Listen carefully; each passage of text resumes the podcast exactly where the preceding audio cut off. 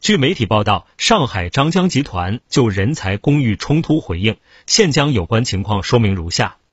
张江那市人才公寓是张江集团投资建设的国有产权租赁住宅，于二零二一年八月开始运营。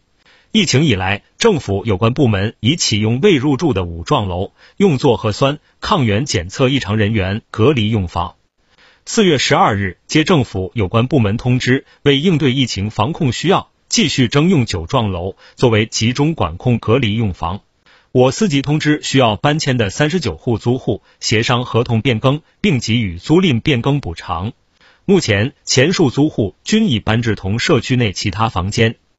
四月十四日下午，我司组织开展隔离围网施工时，部分租户在施工现场阻挠，有关部门进行了现场处置，现事态已平息。